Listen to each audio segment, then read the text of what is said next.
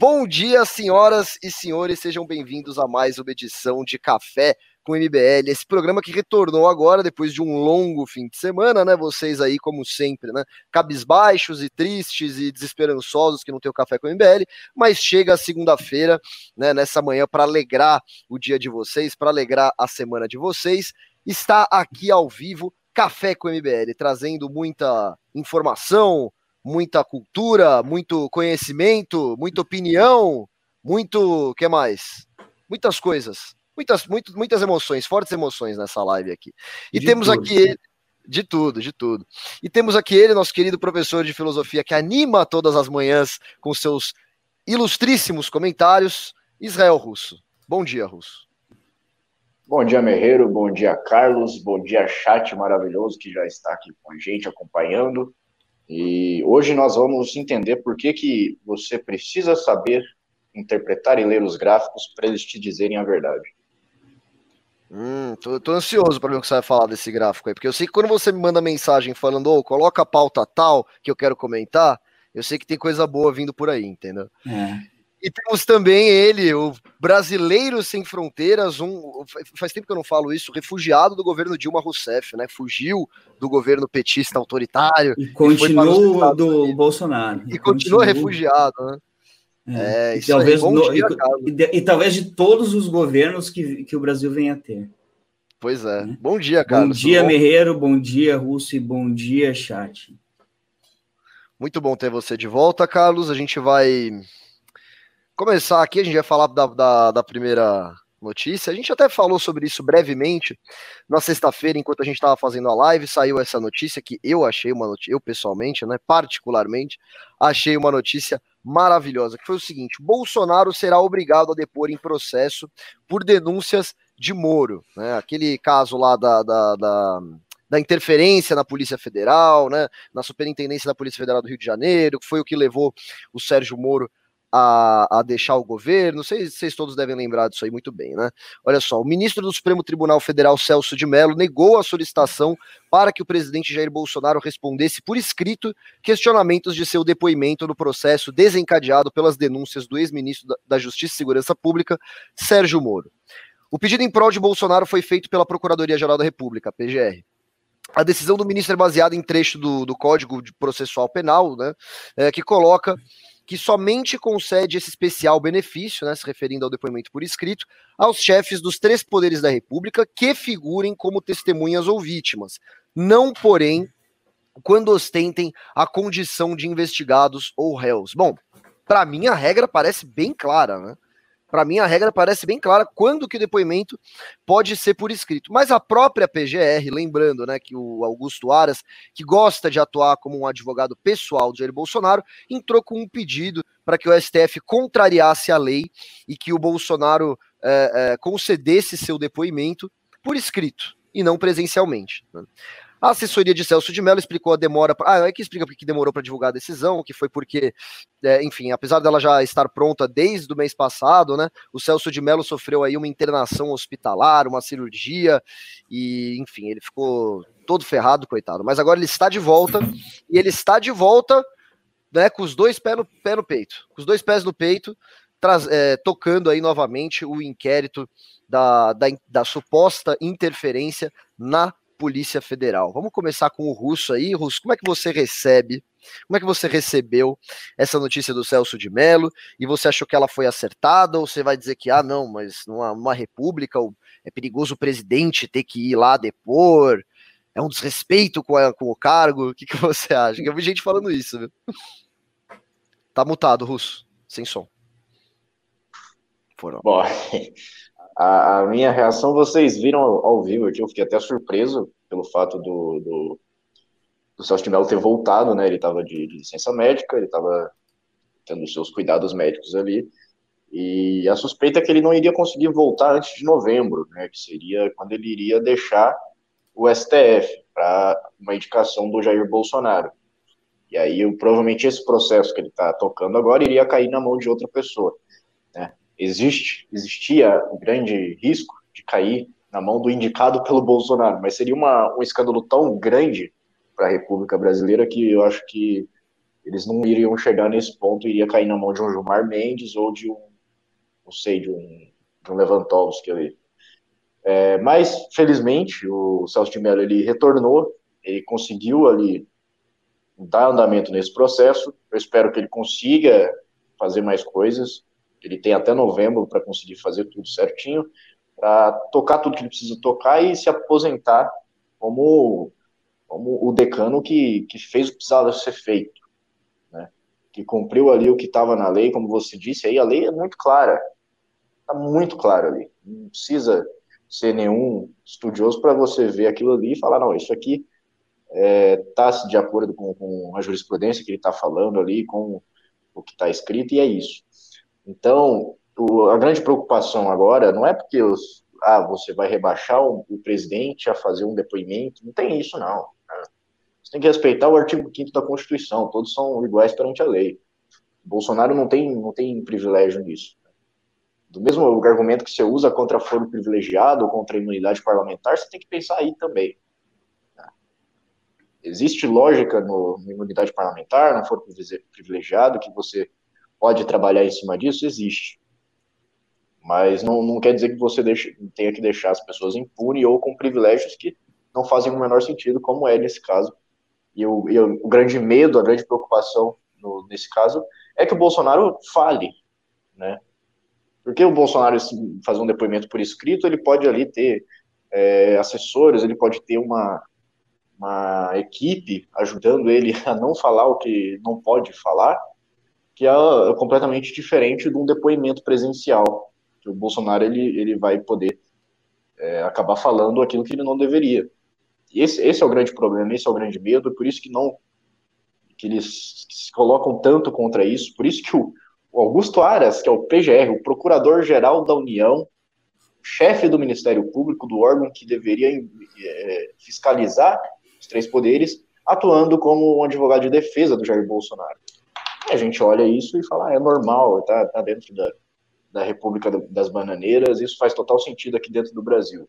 Né?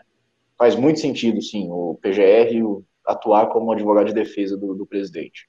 Né? Bom, isso aí a gente já, já falou várias vezes aqui, o quanto a gente discorda, o quanto isso é errado, e o que nós temos que, que esperar agora é que o Bolsonaro não consiga recorrer, porque ele vai tentar recorrer de fato, ele já, já chamou o AGU, o José Levi, para fazer algum recurso, para pedir alguma, alguma mudança ali, para ele conseguir não precisar aí depor presencialmente. Então, vamos esperar que ele não consiga fazer nada para ele ir lá presencialmente e fazer como deve ser feito e falar é, tudo precisa ser falado para esse caso de andamento e o Celso de Mello conseguir concluir seus trabalhos antes de, de novembro. É, não é a primeira vez que a PGR pede para o judiciário uh, desrespeitar a lei ou desrespeitar a jurisprudência prévia para favorecer um membro da família Bolsonaro, né? Você pega o Humberto Jaques, que é o vice-PGR, né? Ele foi nomeado pelo Aras aí no começo do ano. Ele já deu um parecer favorável pelo direito ao Flávio Bolsonaro de ter lá o seu foro privilegiado, né? Mesmo ele, ele não sendo mais deputado estadual, que era da época, né? Que naturalmente pela pela é, por decisão do STF você perderia seu foro privilegiado. Eles vão lá e dão o parecer a favor do, dos Bolsonaro, né? Tá uma coisa complicada. Como é que é, Carlos? Você acha que é possível a gente. É, é, possível incriminar o presidente de alguma forma se ele controla as peças do tabuleiro? Ele tem o PGR, o AGU, o ministro da Justiça. Como é que, como é que faz? Você, você acha que é impossível, então? Não vai rolar nada. Ele não vai lá. Primeiro lugar que eu acho que ele não vai lá. E se for, depois vai dar em pizza de novo. Entendeu? É, cara, o, o Brasil mal consegue incriminar o filho dele, cara seria uma peça muito mais fácil de atingir, né? Teoricamente, por que, que vai conseguir atingir o Bolsonaro? Só com é, só com poder político querendo atingir ele, né? Se tivesse uh, a maioria do Congresso uh, querendo atingir ele, entendeu? Aí teria uma pressão em cima do, do STF ou, ou de outros poderes uh, querendo, sim, uh, derrubar ele de alguma forma, Daí, cara, que nem a Dilma, pegaram ela com pedalada fiscal, sendo que os outros presidentes também tinham feito pedalada fiscal. Entendeu? Então era fácil uh, pegar a Dilma de qualquer forma. Tá? Agora, cara, a Dilma não tinha poder político, né? Não tinha, já tinha, já, já queriam derrubar ela. Por isso que falam que foi golpe. Entendeu? Por isso que falam que foi golpe. Agora, o Bolsonaro ainda tem poder político e está aumentando o poder político dele, né? Quanto mais ele ele ele vai nesse, ele continua sendo fazendo esses programas sociais, quanto mais ele fica se aproximando do, do centrão, quanto mais ele fica articulando politicamente, que no caso no começo ele não sabia e agora aparentemente ele aprendeu, né? É, eu não vejo como é, eles conseguirem colocar ele fazendo um depoimento. E mesmo que é, falarem para ele ir lá, ele não vai. Né? Queriam pegar o celular dele uma vez, disse que não ia dar. Então. É, mas essa, essa, do, essa do celular aí nunca foi decisão da justiça. Mas né? mesmo que fosse, ele disse, ele disse: podem mandar, ele não vou entregar. Entendeu? Aí eu, ah, quero, sim, é. eu, quero ver, cara, é tipo assim, ó. Se ele falar isso agora de novo, é, né? Se ele falar isso agora de novo, uh, vem me pegar. Busca é apreensão, é, condução coercitiva, condução coercitiva. Quem é que vai fazer condução coercitiva com o presidente da República, meu? Me explica, tem algum tem alguma regra aí no, tu que pode me explicar melhor? Tem alguma regra aí, tem alguma lei que faça com que o presidente da República passe por é, condução coercitiva? Olha, até onde sei, eu sei, até onde eu sei, não existe uma lei que não existe, cara. O presidente, não existe uma lei que impeça o presidente de ser conduzido coercitivamente a um depoimento. Então, cara, eu, eu acho, cara, cara eu acho é. que ele vai depor. Eu acho que ele vai depor. Porque ele não, ia, ele não ia. Eu acho que ele vai. Porque e eu o... acho que ele não ia deixar chegar nesse nível, entendeu? E os advogados do Moro querem estar junto, né? É. Querem estar junto, inclusive o Moro. Sem som. Então... O russo tá sem som e tá falando aqui.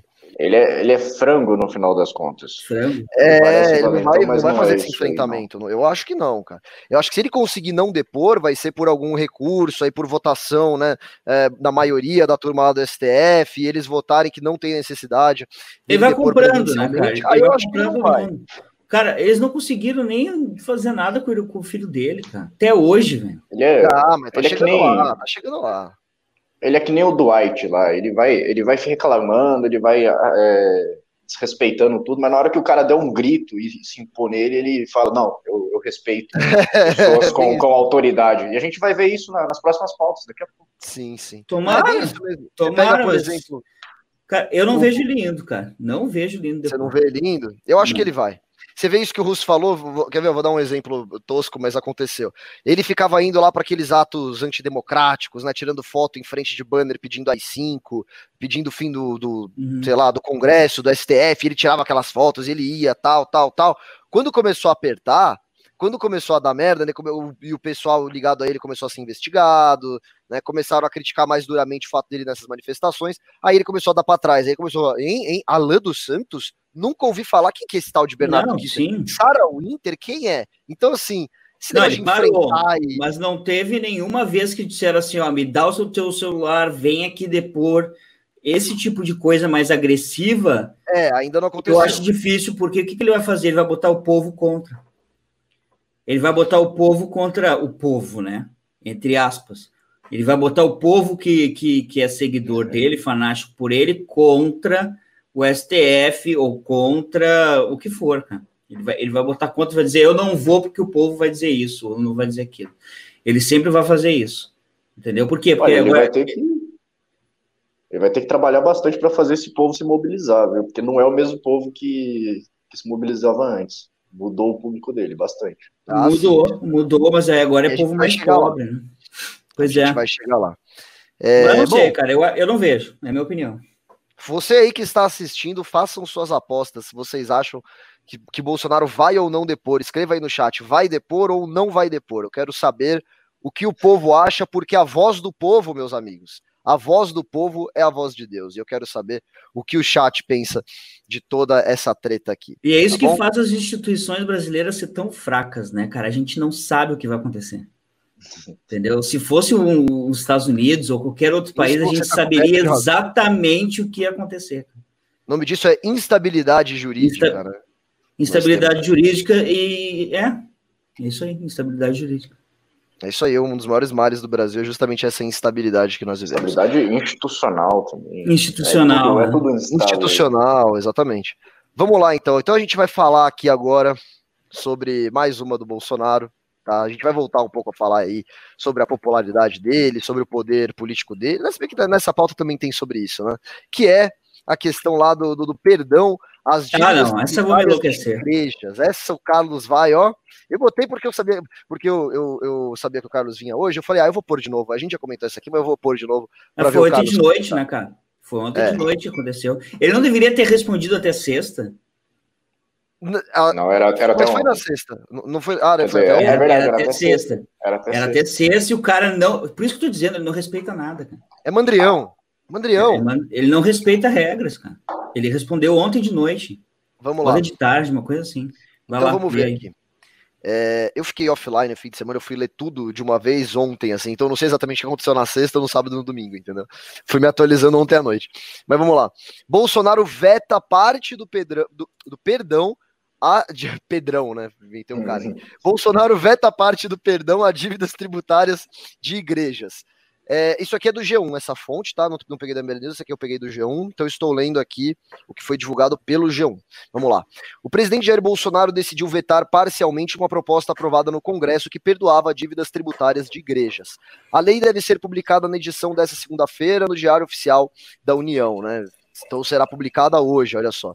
O texto foi aprovado pelo Congresso Nacional, mas com o veto parcial, nem tudo entrará em vigor. Então, olha só, o projeto previa essas três regras aqui que eu vou ler. Isso, o, o, a, a, forma que foi levada para o presidente. Ó.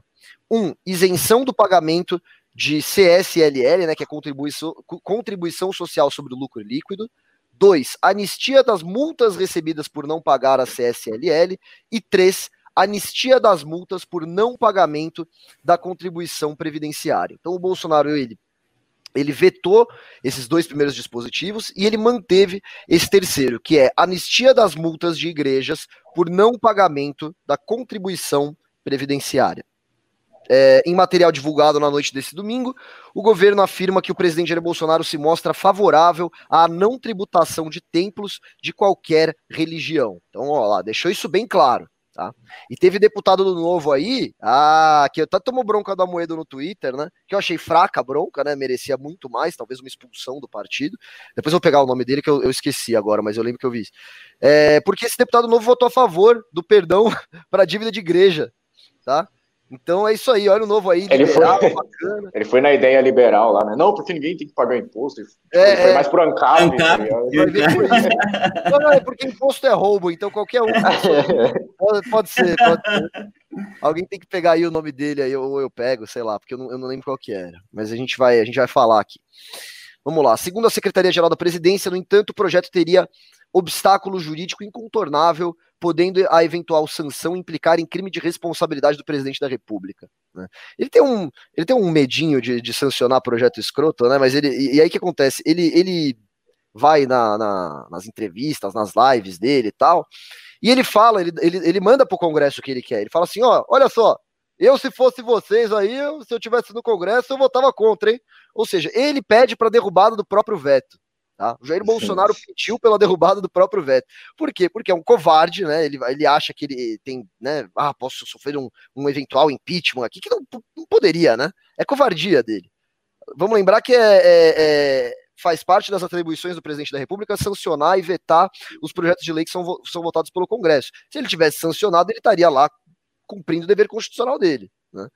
Mas ele ficou com medinho da retaliação, então ele Acho botou o veto. É teto de gastos, né? Ia onerar mais o Estado. É, mas já vai estourar esse teto de gastos de qualquer jeito, concorda? Isso não vai ter jeito. Enfim, ele, ele, ele, ele deu o veto e pediu aí para o Congresso derrubar o próprio veto. Uma coisa incrível que eu nunca vi na vida. Carlos, hoje você está livre aqui.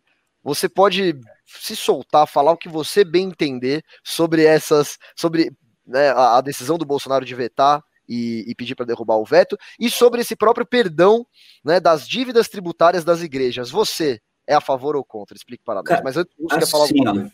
Não, Peraí, eu só queria falar que eu, eu queria falar o seguinte aqui. Por que, que tem só 164 pessoas assistindo aqui? Cadê os, é. mandriões? Cadê os ah, mandriões que assistem a gente? Tá, tá muito pouco isso aí. Como é que estão os likes? É verdade. Os likes estão, é olha, 75 esquecidinhos não deixaram o like hum. aqui, segundo meus cálculos. Cara, tem nem 100, então. Estar errado. É, então, pessoal, vamos lá, a gente precisa ir, precisa de pimba, precisa de gente assistindo e precisa de like. Vamos lá, vamos melhorar aí. Somos um time aqui, vamos fazer esse canal subir, por favor. Tá bom? E eu quero que depois, assim, ó, a gente debata um pouco isso sobre fanatismo, tá? Além de ser religião ou não, que cada um pode ter a sua crença, como liberal, eu acredito nisso, mas fanatismo e as pessoas perderem a cabeça, como estou vendo aqui na CNN, o pessoal batendo nos no, no jogadores do Corinthians quando eles estão entrando ali no, no ônibus.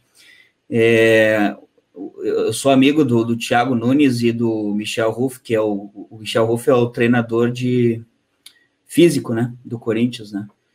E eles foram demitidos, né?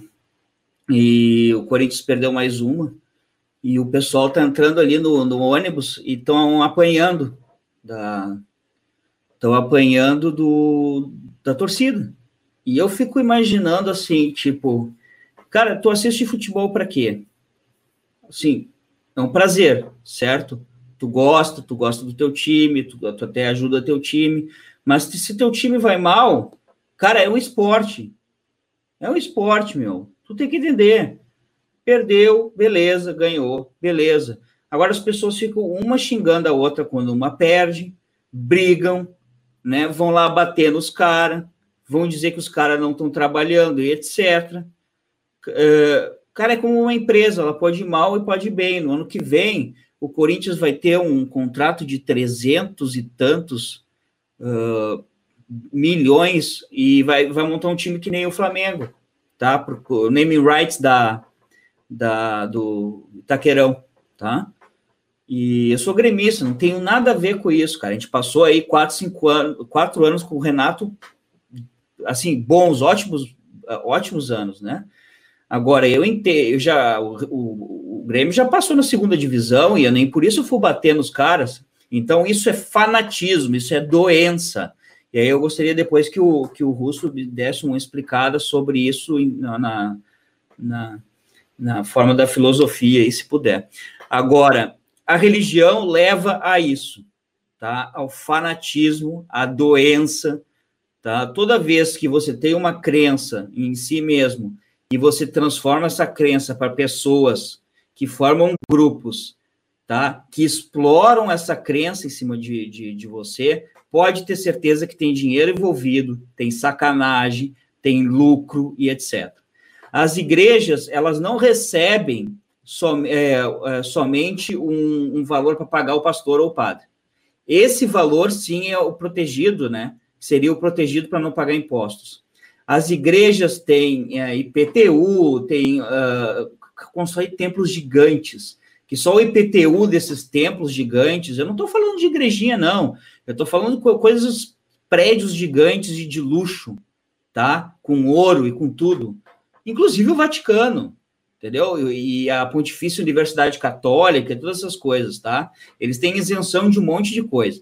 Aí você pensa, tudo que eles vendem, que eles vendem para as pessoas, inclusive cursos na, na, na, na Pontifícia, eles têm algumas isenções, eles têm algumas ajudas.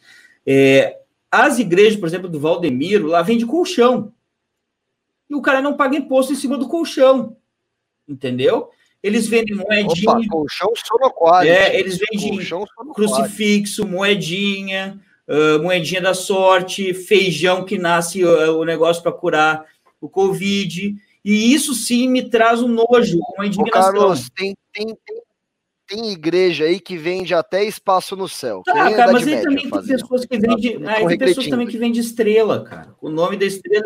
E o cara vende para 50 mil pessoas a mesma estrela, entendeu? Então tem idiota que compra tudo, entendeu? Só que o cara que de repente vende estrela tá pagando imposto, entendeu? Não sei. Agora, velho, cair no, no conto né, do vigário por causa de uma, do, de uma igreja explorando a fé das pessoas, porque às vezes o cara está deprimido, tá? Tá querendo se matar porque tá, tá vivendo uma vida de merda e ele tá, tá, tá, tá precisando de uma ajuda e o cara é agarrado por esses caras, explorado por esses caras, ao invés do cara ir buscar uma ajuda uh, psiquiátrica ou psicológica, né, que iria resolver da mesma forma, não, o cara acaba indo para essas igrejas porque é muito mais fácil.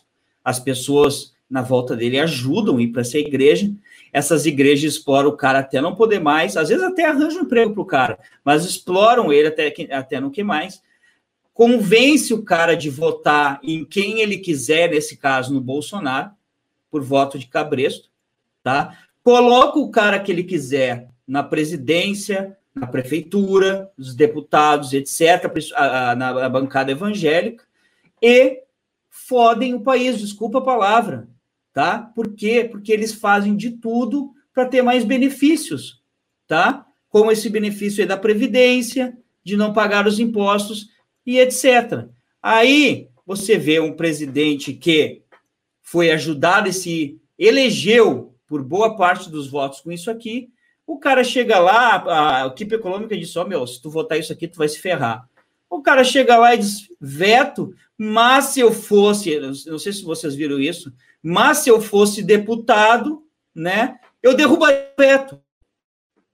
E o cara disse isso.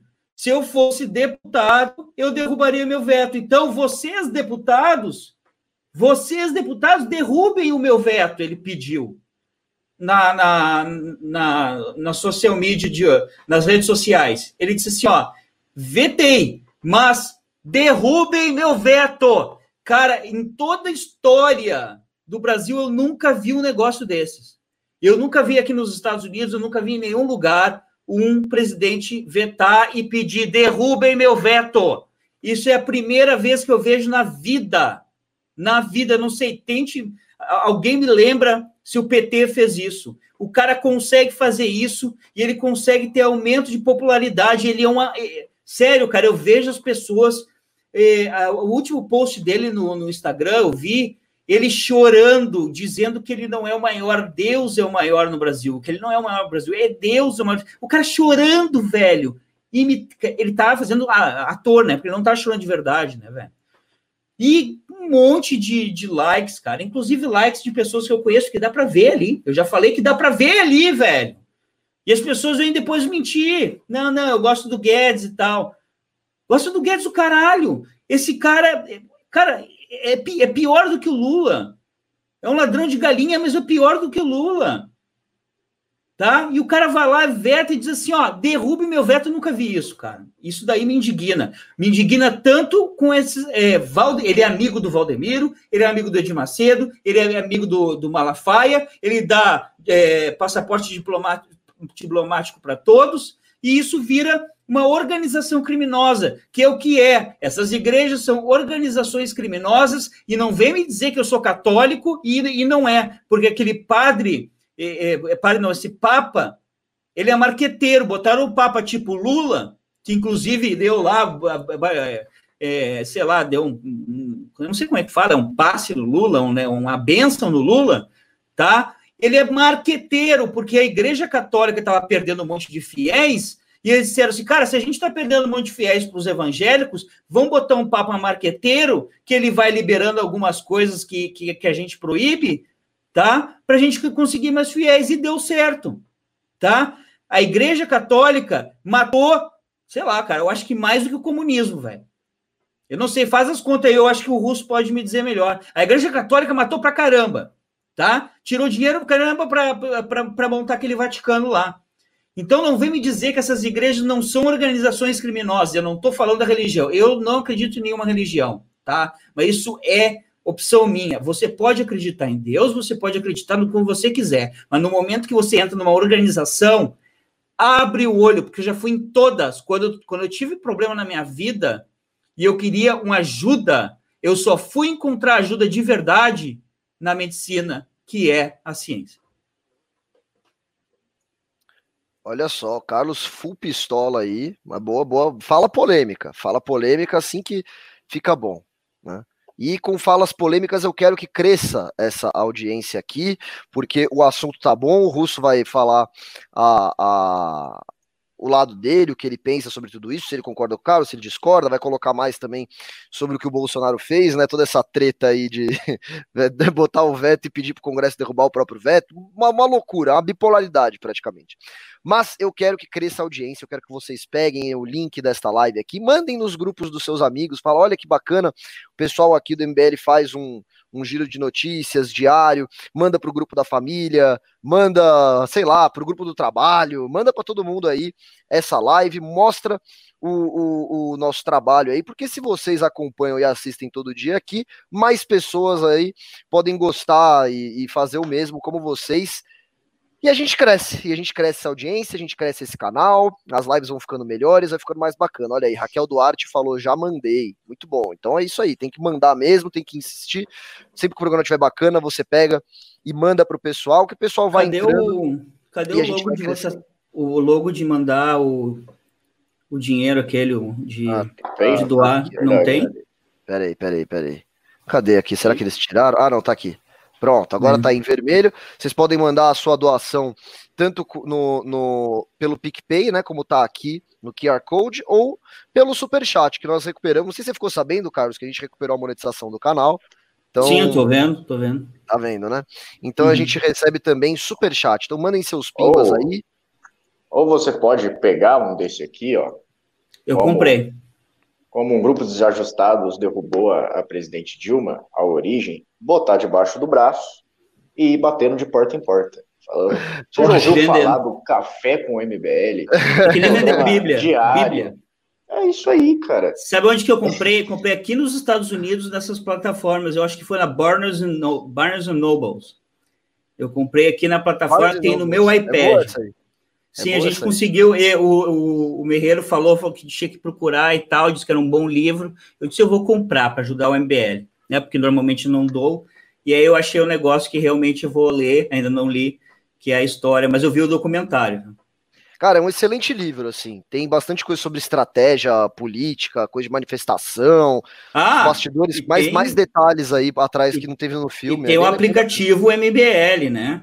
Que eu pago todo mês e eu sugiro vocês a pagar o aplicativo, que também tem estratégias de debate do Kim, tem várias aulas ali não é caro, se eu não me engano, é o que? Uns 30 reais por mês? É, porque é 30 por mês, se você fechar o ano, acho que fica 25 por mês, e uns cursos, assim, sensacionais. Sim, tipo, é barato, cara. É barato, é para ter a para ter o conteúdo que tem, né?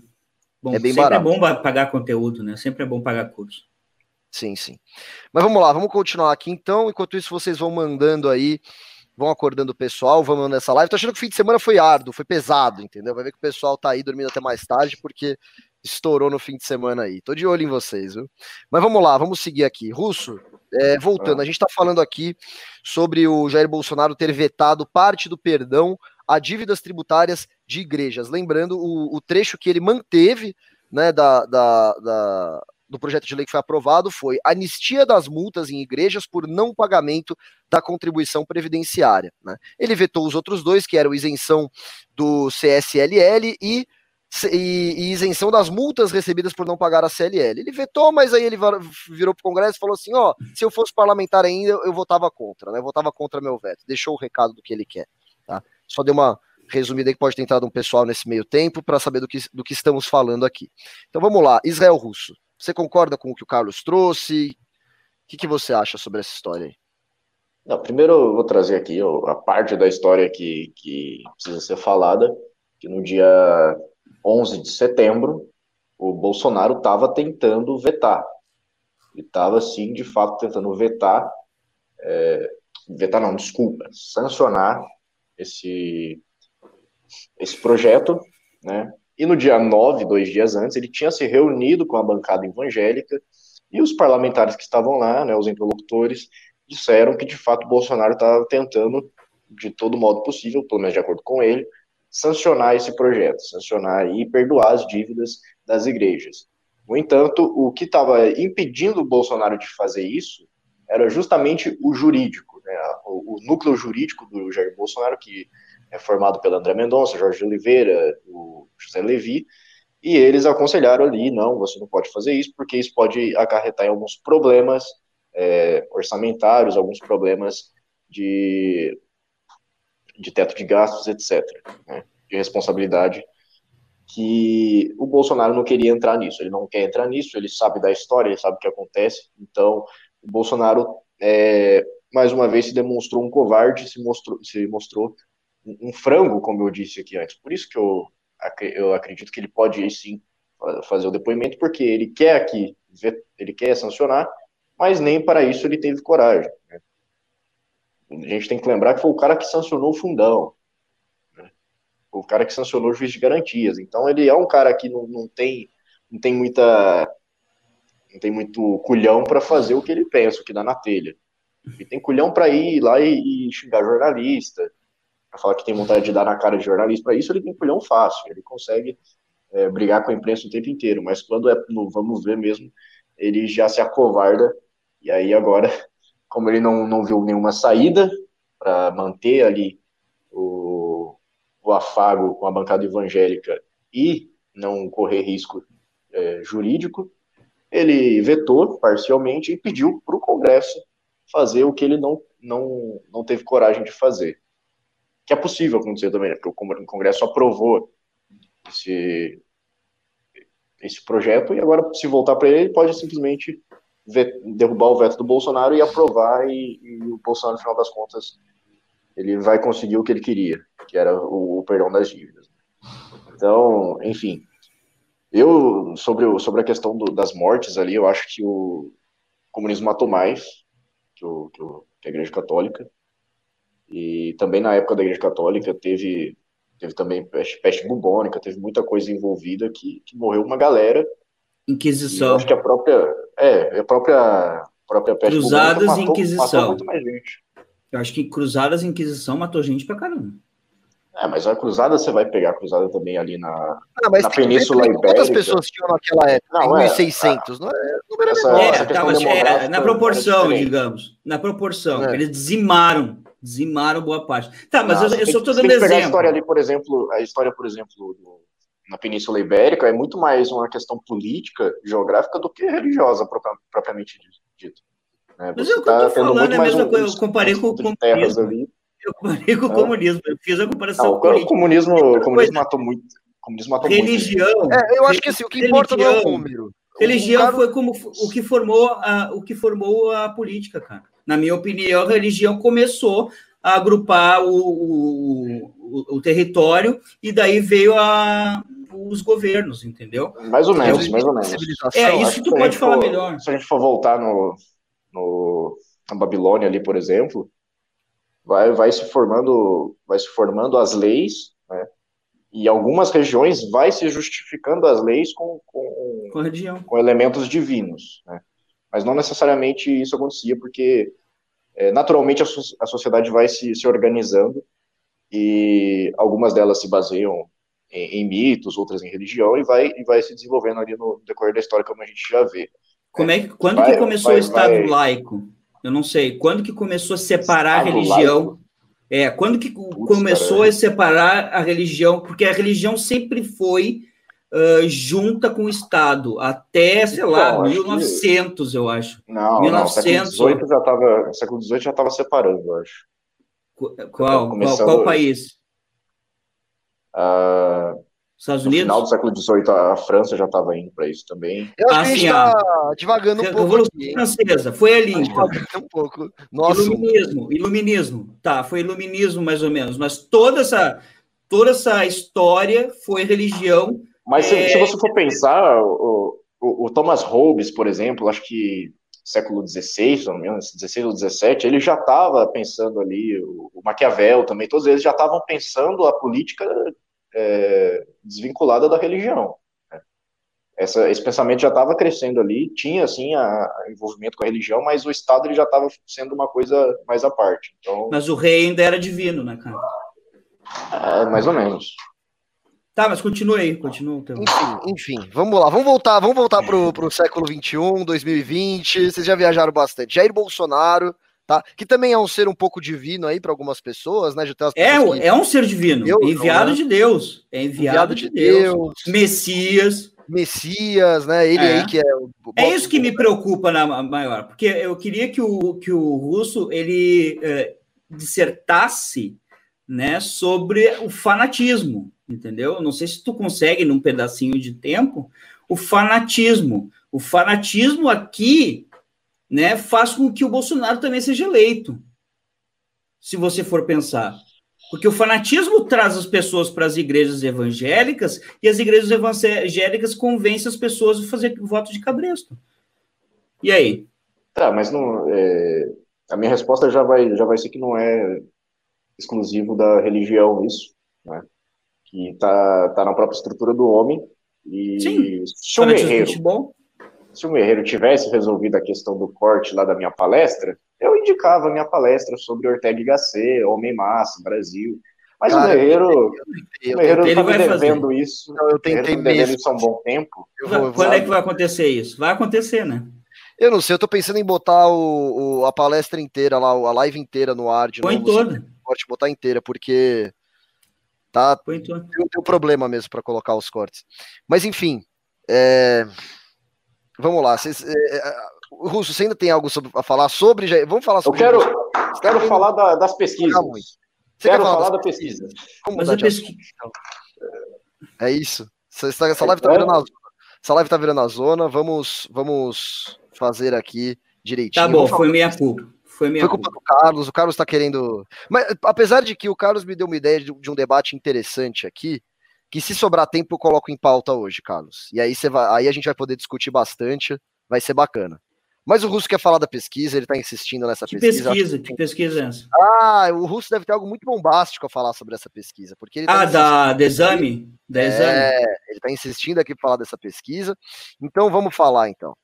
Exame barra ideia, né? Saiu a pesquisa aí que Bolsonaro atingiu 40% de aprovação, a maior desde fevereiro. Olha só, peraí, deixa eu tirar aqui uma frase para não cortar a cara do Carlos no meio aqui. Pronto.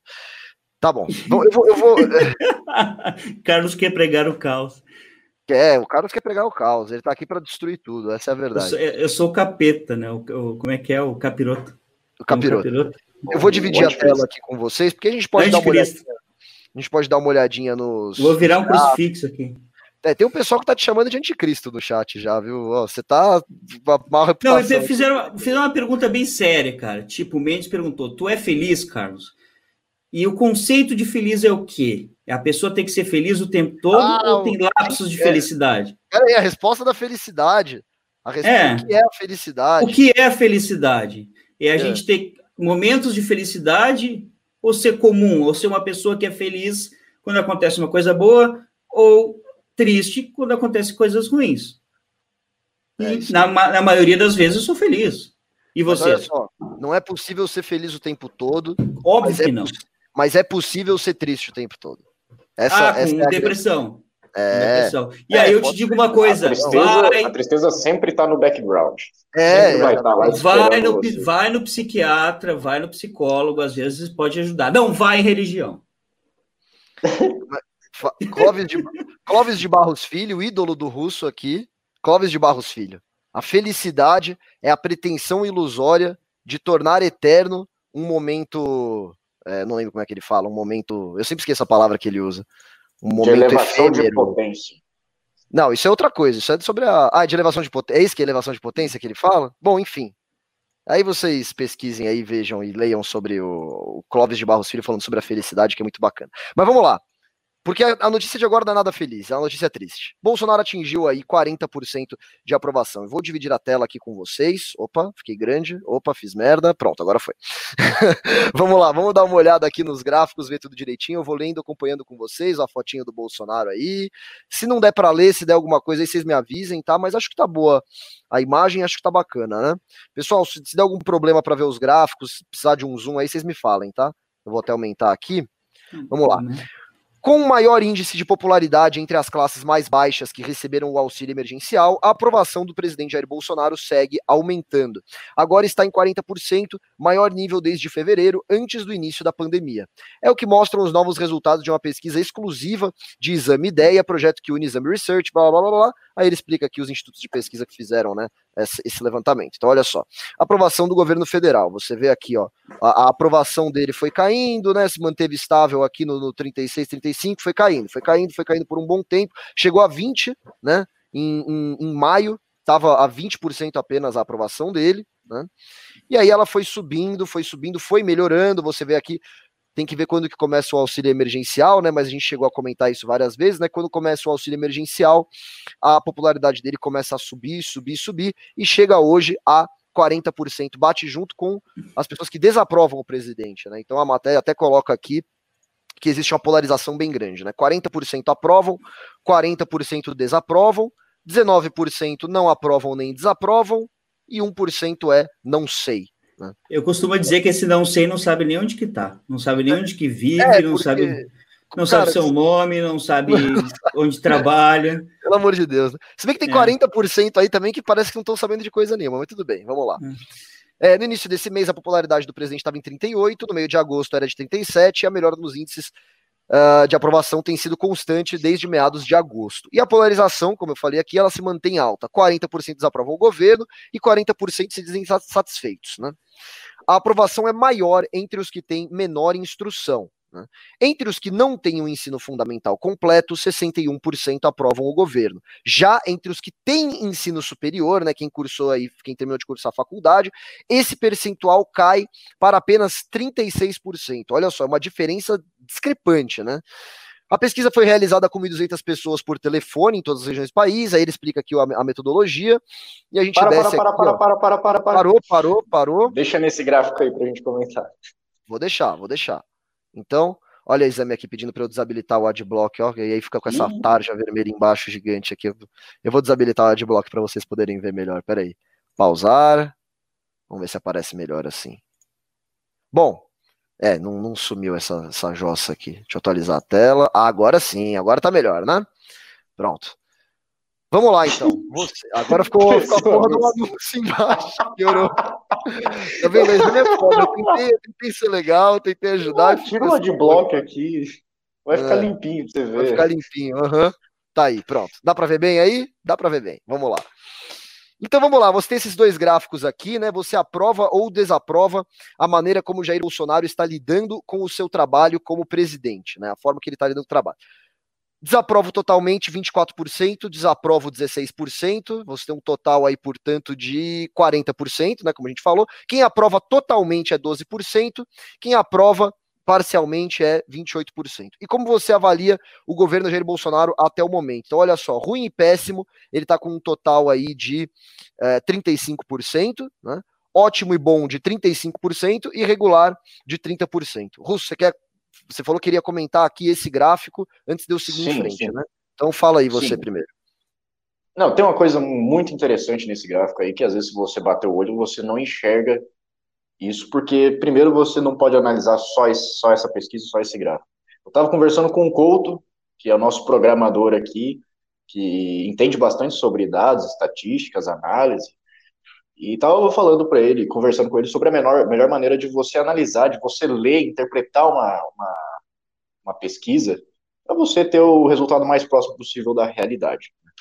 E aí a gente estava vendo que uma coisa que você analisa muito é tendência né? Você tem que entender qual que é a tendência da, das pesquisas, e isso você pode abstrair, por exemplo, de comparativos entre, entre pesquisas como é, a da Exame, a da Datafolha, a da XP, ver os locais, as regiões que estão sendo pesquisadas, né, que as pessoas estão respondendo, quem, quem são o tipo, quais, quais são os tipos de pessoas, a quantidade de pessoas também que respondem, para tu, de tudo isso você tirar uma tendência ali da, da, do aumento de aprovação, do aumento de popularidade, etc.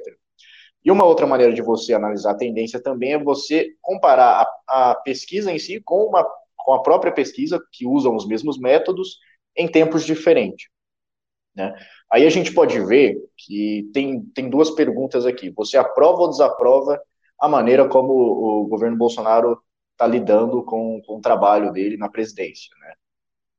E aí você tem a opção de responder sim, não, ou você não aprova nem desaprova.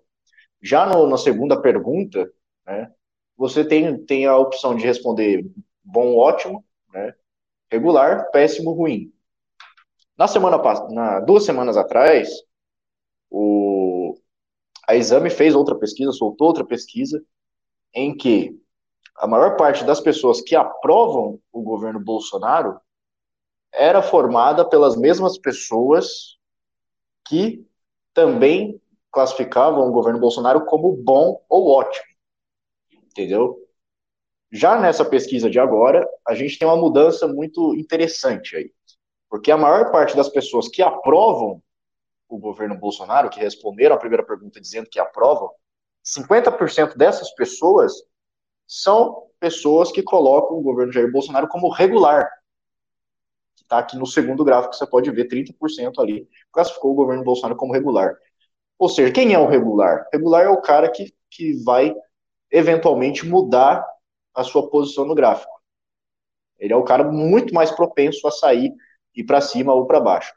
E se a gente notar que a maior parte que, que aprova é também de regular, está se formando uma bolha dentro da, da porcentagem de pessoas que aprovam o governo Bolsonaro. Uma bolha de, de pessoas que podem mudar eventualmente. Essa bolha se formou a partir do momento em que teve o corte no auxílio emergencial e aumento do preço do arroz, do óleo de soja e do feijão. Né? A inflação batendo na porta.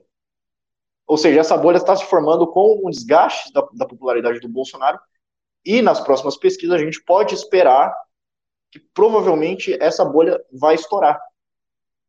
Não sei se você acompanhou aí, mesmo, entendeu o que eu estou trazendo. É. Se formou uma bolha dentro da, do, dos, dos, apoiadores do Bolsonaro, dentro daqueles que aprovam o governo Bolsonaro. Então, o risco da popularidade dele cair é muito grande. Né? ter uma queda brusca por causa disso, porque são pessoas que são indecisas que podem, que eventualmente vão mudar a, o seu posicionamento ali, principalmente porque agora tem essas questões do, do auxílio emergencial, que eventualmente vai acabar também, né? E o, a inflação que a gente sabe que está batendo na porta aí, que não vai parar por agora, que a gente vai falar depois na, na, próxima, na próxima pauta, que não vai, não vai se silenciar agora essa questão por agora. Então, é, é de se esperar que essa popularidade toda que ele está tendo aí é um negócio bem, bem instável, um negócio que provavelmente nos próximos meses já, já vai cair e a gente vai ver uma, uma queda do Bolsonaro. Pelo menos essa é a leitura que dá para se fazer baseando nessas pesquisas que a gente vê aí, as últimas pesquisas da, da exame. E é óbvio que você tem que analisar muito mais coisas. Você acha que essa, ah. Você acha que essa felicidade dele não vai durar muito, então? É uma coisa que a gente já estava falando. Você acha que vai cair, Era uma né? coisa que a gente estava falando aqui já faz tempo que isso não ia durar muito tempo. Porque, sim, sim. além de o Bolsonaro não estar tá lá voando, não estar tá na, nas melhores popularidades, porque eu acho que, se não me engano, ele ainda está só acima do Collor, né? Ele, ele ainda está formando essa bolha aí que, que é importante analisar.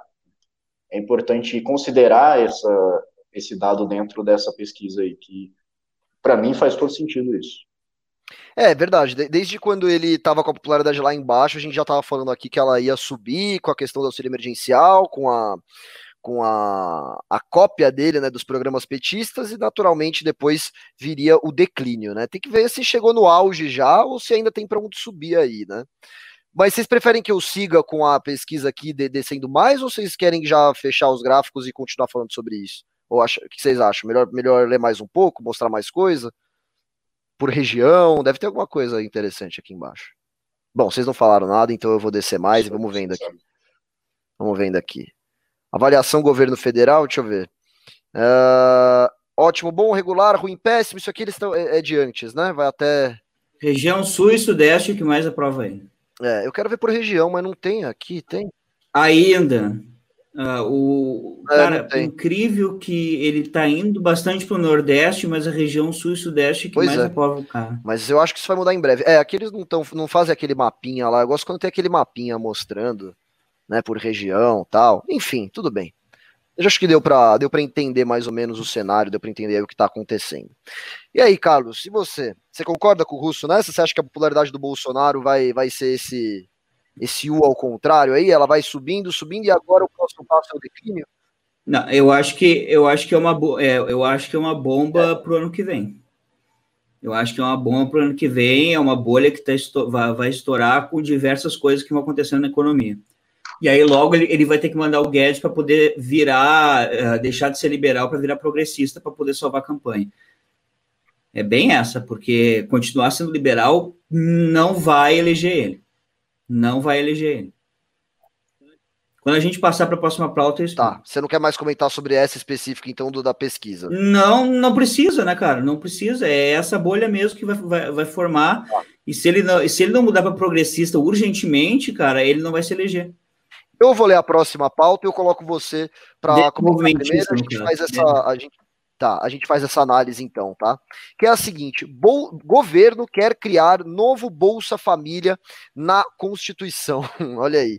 É, aí a, a, matéria até brinca aqui, né? Lembra daquele candidato à presidência que defendia ensinar a pescar e não dar o peixe? Pois é, parece que as coisas mudaram quando Jair Bolsonaro acomodou-se na cadeira mais poderosa do Brasil. O governo quer inserir na Constituição a maior ficha de barganha populista já conhecida por esse país, o Bolsa Família, ou como o Patriota faz questão de renomear, o Renda Brasil. O porquê da mudança brusca de valores defendido por Bolsonaro é amplamente conhecido. Né? Os escândalos de corrupção envolvendo sua família e a falta de coerência entre o que defendia durante a campanha e o que faz como presidente acabaram deixando apenas uma opção para o chefe do executivo utilizar as mesmas armas de Lula, optando por manter as pessoas no cabresto, dependendo de ajuda do governo para sobreviver. Para defender a inclusão da ajuda, o líder do governo no Senado, Fernando Bezerra, fala em garantir o direito a uma renda mínima a todo cidadão brasileiro. Uh, o que seria a renda mínima visto o espiral de inflação pelo que passamos? Né? A, a matéria ainda questiona aqui. Pois é, pessoal. Renda Brasil, né, possivelmente estará previsto, será, passará por meio de uma PEC. Não sei aí se o Bolsonaro vai ter gente para aprovar PEC ou não, mas a gente sabe que esses projetos populistas acabam passando com certa facilidade no Congresso. Né? Então a chance dele conseguir fazer uma PEC inserindo o Renda Brasil na Constituição Federal, ou seja, algo que tornaria a sua futura alteração ou revogação né, muito mais complicada, né? ele provavelmente, possivelmente, vamos dizer assim, vai conseguir o que quer. Então eu acho que isso corrobora mais ou menos o que você estava dizendo, né, Carlos? O Bolsonaro ele está agora institucionalizando o seu populismo, né, colocando ali uh, uh, o Renda Brasil na Constituição. O que eu acho muito interessante até, né? Porque ele fala, pô, a gente vai diminuir o valor do auxílio emergencial de 600 para 300 reais, porque segundo ele não tem dinheiro para pagar. Né? Foi, foi essa a justificativa dele. E agora ele quer inserir uma renda mínima. Né? E eu já vi, eu já ouvi papo aí, e eu quero que você, você explique isso para gente, né? que o projeto da renda mínima é um projeto liberal, né? que, que em tese é um projeto bom.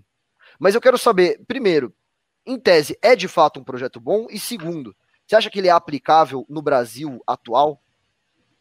No, no momento atual, se ele fizer isso, ele está aumentando o Estado. Ele está aumentando o Estado, ele não está diminuindo o Estado. Eles estão querendo é, cortar benefícios do funcionalismo público para colocar uma renda mínima, né? E eu até estou vendo aqui um monte de, de concurso público sendo lançado aqui no Rio Grande do Sul. Eu não sei como é que está nas outras regiões, mas tem vários concursos aqui no Rio Grande do Sul pagando entre 3, 4 mil a 20 mil. Entendeu? Então ele está aumentando. O Brasil está aumentando o Estado ao invés de diminuir o Estado. Que, que programa liberal é esse? Tá? Aí tu vai botar na Constituição, que já é uma Constituição, para mim, completamente socialista, você vai colocar na Constituição Renda Brasil. Tu quer fazer um programa de distribuição de renda? Faça, mas não coloque na Constituição um negócio que depois vai. Como é que vai tirar isso? Entendeu? Se, se por um acaso você tem que mexer, é que nem uma empresa, se você tem que mexer daqui para lá e fazer alguma coisa, como é que você vai tirar? Ele quer colocar na Constituição simplesmente para mostrar, ó, eu fiz isso e coloquei na Constituição, eu fiz o bem para o Brasil. E outra coisa, ele sempre foi populista tá? Ele sempre foi populista desde quando ele estava nas eleições. Quem não viu isso foi quem votou nele. Ele sempre foi populista, tá? Ele estava disfarçado, tá? Disfarçado de liberal, porque ele pegou lá o posto Ipiranga e, e as pessoas se enganaram com o Guedes, tá? O Guedes continua uh, nesse teatro todo de liberalismo e não é, tá? Ele está indo para o lado desenvolvimentista. Olha o que ele está fazendo, é só ver o que, que ele está fazendo. Depois, se a gente vai discutir o negócio do, do, da inflação, a gente vai perceber, tá? Eles bagunçaram completamente a economia, mas ferraram com a economia. Sério. Agora ele quer criar, quer criar um, um Renda Brasil baseado na impressão de dinheiro. Tá? Baseado na impressão de dinheiro. E o Guedes fica tentando, ah, vamos tentar botar um imposto aqui, vamos tentar. Não vai sair, não vai passar nenhum imposto. Se ele conseguir colocar esse Renda Brasil na Constituição, cara, eu continuo dizendo, pega o aeroporto, vai embora. Vai embora por quê? Porque vai dar merda.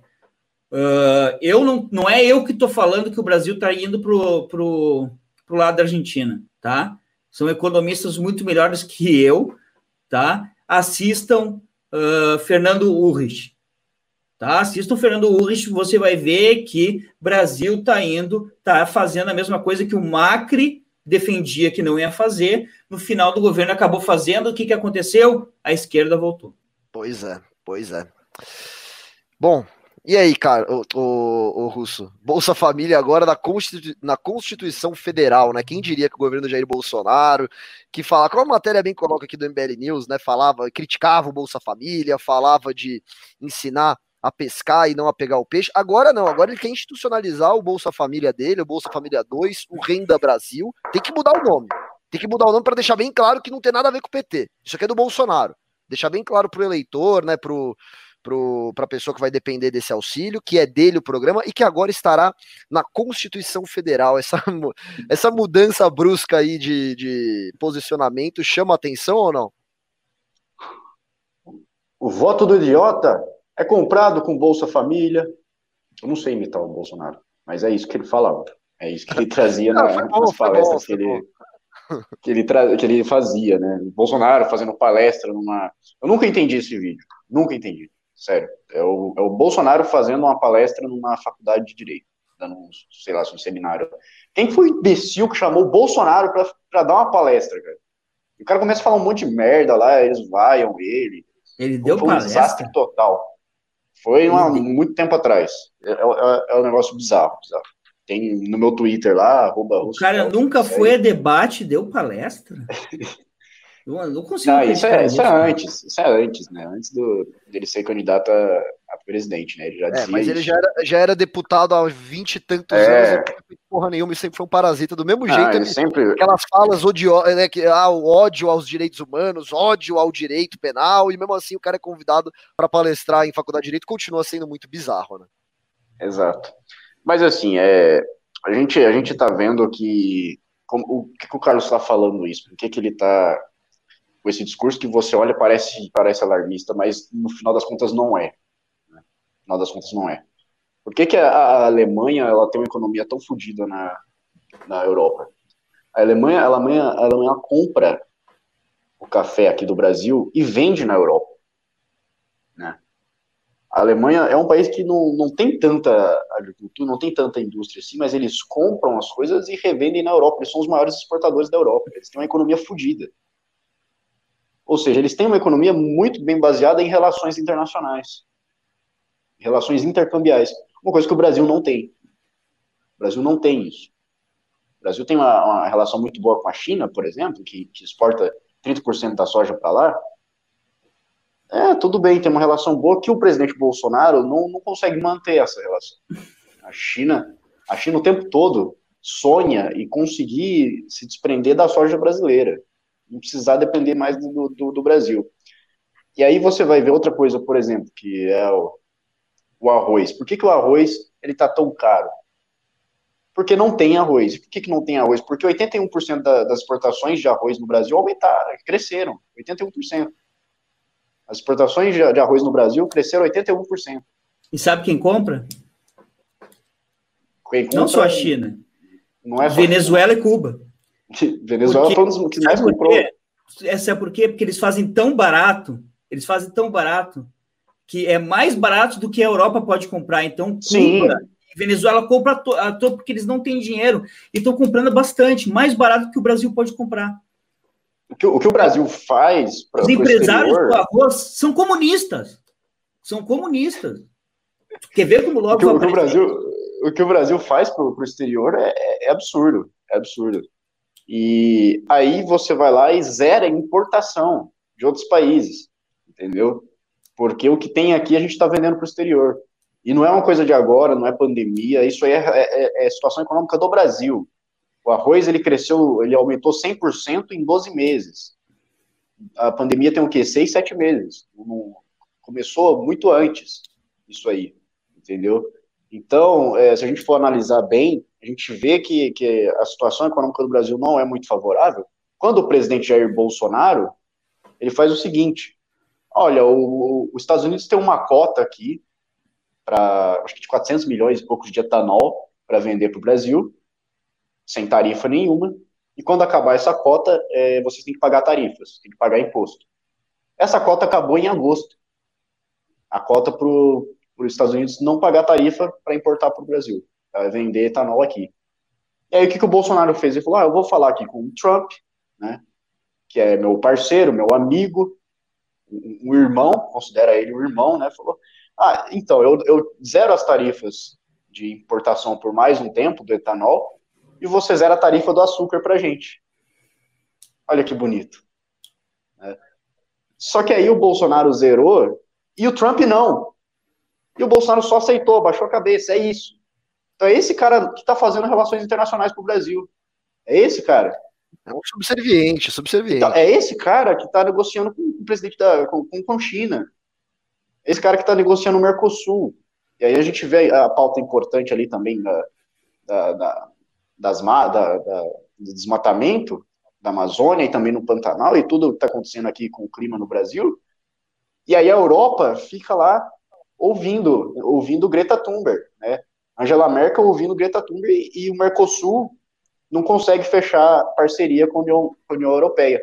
E o Brasil todo baseado em commodities, todo baseado em relações intercambiais. Um país que tem uma, uma puta estrutura, uma, uma, uma um terreno, terras possíveis para você trabalhar isso daí, eles exportam mais do que, do que colocam no próprio mercado.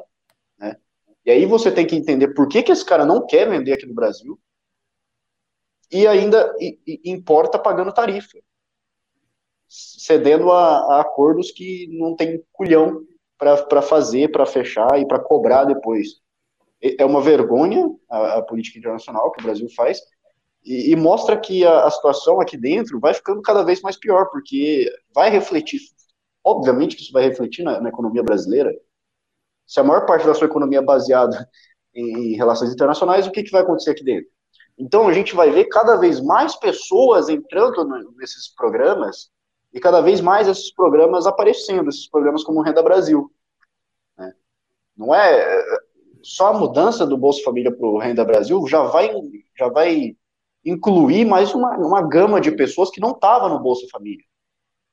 Ou seja, um programa de subsídio que é feito para você tirar pessoas de situações precárias para elas conseguirem é, é, avançar economicamente, ele está fazendo o trabalho oposto, ele está incluindo mais pessoas.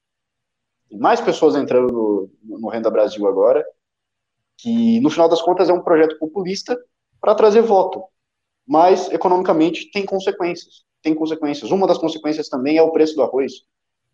O, o auxílio influenciou nisso, porque o arroz foi a coisa que mais compraram com o auxílio. A segunda foi construção civil, né, materiais de construção, que também está aumentando. Então, tem consequências. Tem consequências. Você fazer esse tipo de subsídio, vai, a, a conta vai bater na porta uma hora. Você ter uma política internacional burra como a do Bolsonaro, a conta vai bater na porta uma hora. E aí vai. Você vai ter que saber lidar com isso e precisar de um líder de verdade, de um presidente, de um economista de verdade que faça alguma coisa, porque o que tem aí não sabe. É um cagão, é um covarde que não tem coragem de bater de frente com o Trump, que é o único, o único que seria o parceiro. Ele é uma relação de subserviência, briga com outros países, briga com a Argentina, briga com China, briga com, com o Irã, vai brigando com todo mundo para manter essa relação de, de, de subordinado ao Trump e depois ele não tem retribuição nenhuma por isso. Então é assim que a gente fica, dependente do, de um presidente arrombado igual o Bolsonaro. Ai, que, que, que agressivo não, ele, não. mas tá certo. Entrou, entrou, entrou um, um, sujeito aqui, eu fiquei puto com ele acabei xingando aqui. O cara, o cara fazendo. Fazendo. É, fazendo graça. aqui. Quem, quem, quem que entrou aí? Ah, o Liacha, esse, esse, esse Ah, esse, esse Liacha aí, viu? Vamos lá, o Makoto Xixiu mandou um real. Obrigado, Makoto, pela sua doação, mas você foi Valeu, já, já, já, foi melhor nas suas doações aí, né? Cadê? Porra, vamos lá. André Luiz Simões mandou cinco reais e disse: o Bolsa Família na Constituição acaba. Ele falou acabarei, mas acho que ele quis dizer acabará com esse círculo vicioso de todo presidente mudar o nome de programa social para capitalizar politicamente. Não acho, não acho mesmo. Eu acho que amanhã pode vir um presidente falando assim: esse Renda Brasil do Jair Bolsonaro foi uma grande desgraça, né? Foi comprar voto de pobre, foi não sei o que lá, blá, blá, blá. mesmo discurso do Bolsonaro, aí o cara vai, mas eu vou trazer a solução. Aí derruba esse através de uma PEC, traz outro, o, sei lá, um outro nome de programa social. Não acho que vai acabar, não. Dificulta, verdade, a mudança, mas não vai acabar. Bruno Santini mandou cinco reais e disse: Carlos, estou vendo a B3 funcionando muito mais no Gogó do que nos resultados. Você acha que tem chance da bolsa estourar igual 29? Vai estourar. Vai estourar porque tinha um milhão de pessoas atuando na bolsa, agora tem três ou mais, tudo fazendo day trade. Cara. Junto com a Gabriela Pugliese. Então, assim, Isso ó, vai, uh, vai, vai, estourar e vai ser tipo gado saindo, todos os gados do Bolsonaro saindo. E o mais importante, quando eu puder fazer meu comentário, o, Lucas permitido, dessa da parte das, da, do arroz, posso fazer já junto? Pode, coloca aí, tá. coloca tá. aí a questão do arroz aí. É... Explica mais Quando... ou menos o que está acontecendo e, e, toca o pau aí. As pessoas não têm no que investir por, eh, por, certos, uh, por certas cagadas que vêm acontecendo na economia por alguns anos, tá? Uh, a política econômica, desde o lado PT, quando o dólar tinha 1,69, com as grandes entradas uh, de divisas em dólar, e a gente quis economizar aquilo e botar em títulos americanos, está tudo aplicado, o dinheiro, o lucro vem para o BC, o BC joga para o Tesouro e paga algumas uh, dívidas né, do, internas, joga dinheiro para o Brasil para fazer algumas coisas, e ali em 2019 o Bolsonaro pro, é, proibiu isso, né, com uma lei, aí deixava numa conta só para equilibrar o dólar, mas em emergência conseguia pegar esse dinheiro. Mas a pior cagada de todas foi diminuir a Selic até 2%. Tá? Isso é incoerente com o risco Brasil, totalmente incoerente. Os, os investidores tiram o dólar daqui, uh, as pessoas não têm onde investir, não têm onde investir. É que nem aqui nos Estados Unidos, tá? Só que a gente está falando de Estados Unidos tá? Você vai para a bolsa é diferente. E aqui também tem um problema. Você vai para a bolsa com cinco, cinco empresas normalmente. A, as pessoas que não têm um pouco de conhecimento disso, elas vão para a bolsa para investir em, nas high-techs. Isso também é uma bolha, tá? No Brasil, as pessoas vão nas corretoras e, e, vão fazendo o que as corretoras mandam, tá? Na hora que os grandes investidores sair, vai ser uma demandada, os stops não vão segurar, tá? Se quem sabe que é stop, Uh, tu acorda de manhã com aquele pulo lá e o stop não, não, não, não segura. Então, isso vai estourar. A, a, crise de 2029 não, não, não estourou tanto no Brasil, porque não tinha essa ligação, entendeu? Não tinha essa ligação com o Brasil. Agora, com os Estados Unidos, a crise de 29 durou 15 anos até os Estados Unidos começar, por causa de uma guerra, começar a fazer dinheiro de novo, tá? ah, aí começou a se recuperar. Uh, bom, com relação a isso aqui, a Selic foi a pior cagada que o Brasil fez, tá? Diminuiu demais, como eu disse, o dólar subiu demais. Aqueles dois negócios. Tira, tirando o dinheiro do, do, do lucro que veio do BC para o Tesouro e a Selic diminuiu demais. Isso duas coisas, para falar, Russo. O dólar também foi uma política do, do Guedes. Ah, não, o dólar vem desde o PT. Ele foi criticado. É, também, mas ele começou. Desde o Manteiga. Ele ajudou, ele fez a política para subir o dólar. E ele não, foi avisado que que é? sobre isso. Até o Uris fala isso. É que assim, ó, quando o dólar estava 1,69 e dava lá as marcações a mercado da, da, do dinheiro que estava no, no, no, título, quando dava é, baixa no, no, fiscal ali no BC, o Tesouro tinha que botar dinheiro para equilibrar, quando o dólar estava muito uh, valorizado. O Tesouro tinha que botar em reais ali para equilibrar no BC. Então eles pensaram assim, desde a época do mando, vamos desvalorizar a moeda até uns 3, 13 e pouco, porque a gente equilibra e a gente tira dinheiro para usar no Brasil. O Tesouro emprestou dinheiro para o BNDES e o BNDES emprestou dinheiro para os amigos do rei. Entendeu? Então, desde aquela época, o, o ali, quando eu me mudei para cá, era dois e pouco, eles foram desvalorizando para três, três e quatro, o Temer continuou, quatro, quatro e pouco, o, o Guedes entrou e continuou. Só que daí precisava de bastante dinheiro, porque a dívida subiu demais. A dívida subiu demais. Tá? A dívida já, na época do PT ali, quando o dólar estava em 69, era 600 é, bilhões, agora já mais de um trilhão, tá? Já 100% do PIB, tá? Agora vamos falar sobre uh, o que, que aconteceu aqui. Você imagina que o dólar chegando a 6, tá? As consequências estão vindo agora, né? E eu acho muito engraçado as pessoas falar, ah, mas eu não viajo, não sei o quê, eu não preciso de dólar. Eu, o mais engraçado é, é aquele cara que diz assim: eu vou para a bolsa né? E faço 30%, 40% ao ano, sendo que só nesse ano o dólar perdeu 32%. Então você tem que equilibrar o seu investimento em mais de 30%, 40% para equilibrar, né? O dólar 32%. Mas fora isso, o espertalhão, ele vai sofrer esse tipo de coisa.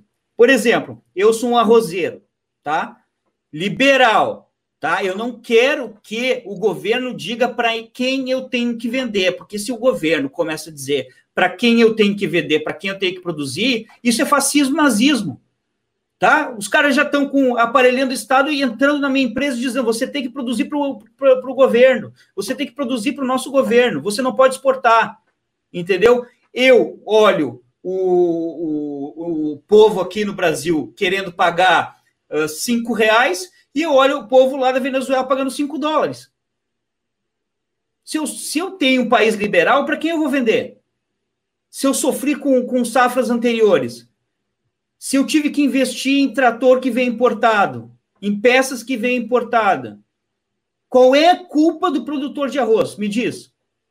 Aí chega no supermercado, o Bolsonaro diz que a culpa é dele, do, do supermercado, porque o, o supermercado tem uma margem muito pequena, muito pequena. Chega no supermercado, o Bolsonaro diz: não, agora vocês vão ter que diminuir a margem. Isso é o quê? Isso é fascismo, nazismo. O cara está interferindo na economia, dizendo o que, que tu tem que fazer. Se na realidade ele começar a fazer isso, aí sim a gente está numa ditadura. Aí tá, vamos, vamos uh, congelar preço, que nem teve na época do Sarney e que nem o Macri fez no final do governo. Se você congelar preço, o que, que acontece com o produtor?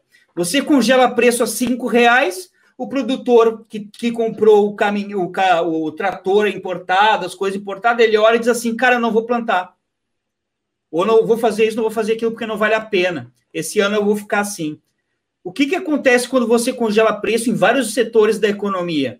O produtor faz o cálculo, vê que não vale a pena vender naquele valor, se, se, ele, se ele puder, ele exporta, se você trancar as fronteiras, ele não produz porque não vale a pena, ele vai ter prejuízo. O que, que acontece com o mercado? Desabastecimento. É o que aconteceu na época do Sarney, é o que aconteceu agora na Argentina. Aí o Macri pegou e liberou. Aí tinha o, mercado os mercados não sei o quê, o dólar estava seguro ali nos 17, né? E estava mantendo dessa forma. A primeira coisa que o Macri quis fazer com austeridade fiscal é liberar o dólar. Liberou o dólar, foi a 70. Tá? Aí vem o Bolsonaro e vai dizer assim nas próximas, nos próximos capítulos: eu vou segurar o dólar. Eu vou segurar o dólar a seis. Tá? E aí eu vou dizer assim: ó, vocês que são investidores, vocês não podem mais tirar dinheiro do Brasil, como é na Argentina. Vocês podem tirar até 2.500, 5.000 por, por mês, ou se você for viajar, você tem que me dar uma cartinha ali do que você vai gastar. Tá? Ele vai segurar o dólar por um tempo. Aí vai ter o mercado negro do dólar, que é o mercado é blue na Argentina. É. Aí, quando sou, aí o mercado blue vai segurar 6, o mercado blue vai valer 8, 10, tá? Quando ele soltar o mercado, o dólar, o real, vai a 15, 17. Entendeu? Quando vier um presidente liberal de novo. Então, o que, que eles estão fazendo aqui é uma destruição completa da economia e do plano real. Outra, se ele mantiver a Selic a 2, tá?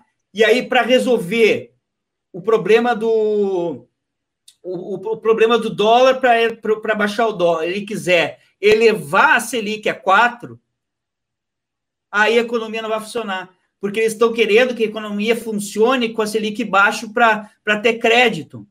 Entendeu? Olha o problema que o cara tem. Ou ele faz uma merda aqui, ou ele faz uma merda ali. Entendeu? Se ele subir a Selic, aí o crédito imobiliário, crédito para as empresas, tudo vão subir também. Ele traz o dólar para baixo, mas o crédito, tudo vai, vai ferrar. E aí, o que, que você vai fazer?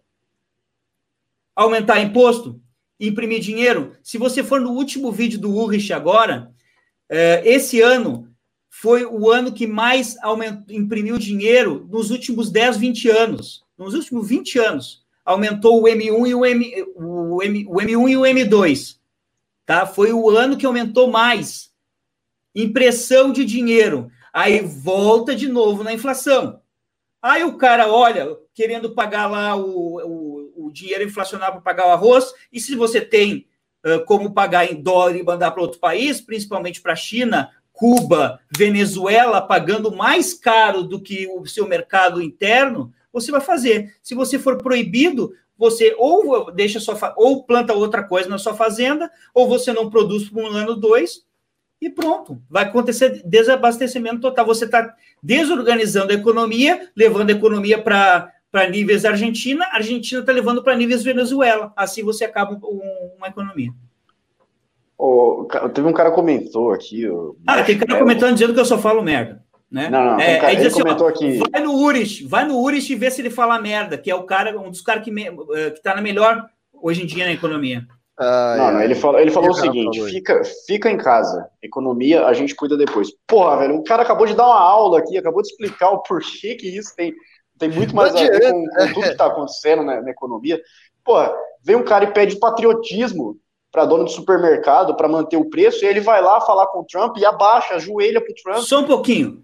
Pode patriota o quê? Quem é que cara, pediu exporta, importação para Estados Unidos? Custo, dá uma e, aula e não tem história. nada de volta. Não tem nada dá uma de volta. História. Quem é que pediu patriotismo? Kirchner, Hitler, Mussolini, quando eles pegaram e fecharam a economia e falaram para os seus empresários o seguinte: você vai produzir quanto que eu quero e para onde que eu quero. Isso é nazismo. Mas o, o, Hitler, o, Hitler, soube como, como fazer isso. O Bolsonaro não sabe. O Hitler Mas ainda conseguiu usar... ter um resultado econômico. Eu só estou falando Bolsonaro... que é uma ditadura. Só estou falando que é uma ditadura, uma opressão, uma opressão ao empresário e não é liberalismo. O Bolsonaro ele pede isso ao mesmo tempo que ele se ajoelha para todos os, os, outros países. Para os Estados Unidos, ele vai lá e, e, não, não, pode, pode exportar aqui certinho o seu etanol aqui. A gente não vai cobrar nada, não, nenhuma tarifa, mas é, não precisa também cobrar da gente, não precisa também zerar a tarifa para a gente exportar cana-de-açúcar. É isso, o cara não. O, quem, quem tá adorando isso também? É agronegócio, cara. É agronegócio porque os caras estão exportando e para eles é sempre melhor. Ou para fora, porque o mercado aqui dentro é uma bosta. Sim. Então é, é, complicado. A gente tem que, não tem que colocar a culpa no cara que, que vende para fora, tem que ver por que, que ele não quer vender aqui dentro. Por que, que para ele é pior vender aqui? Então, pô, a gente vai ficar, vai ficar nisso, dependendo dessa, dessa, dessa economia que não, não tá funcionando mais, não tá girando, e aí depois os, caras ficam ali com um argumentinho falando, ai, vocês mandaram ficar em casa, vocês... Mano, a gente tinha, tinha saído faz tempo, se tivesse um presidente, um líder de verdade que, que aconselhasse, se tivesse acontecido igual na Nova Zelândia, que eles já estão já de boa lá faz um tempo. Não, não tem, é isso que é o problema. Ah, estão perdendo o controle, viu? Estou avisando. Está quase perdendo o controle da economia. Está quase. Os efeitos vão vir no próximo ano. O Bolsonaro não tem. Eu acho que, que não tá tem controle mais. Ainda? Eu acho que o Não, não, tô falando sério. Controle, não, ainda tem controle. Tinha como pegar não, e dar eu acho arrumado. Que não tem. Tem, tem. Tem como. Tu, tu pega as reservas que a gente tem em dólar, dá uma baixada ali em 100 bilhões, tá? E aí dá uma arrumada no governo dá uma arrumada. Tu consegue, é, consegue passar por esse ano. Eles vão fazer isso, Carlos? É, eu não vejo, eu não é uma das dicas do, do Uri, se eu não me engano.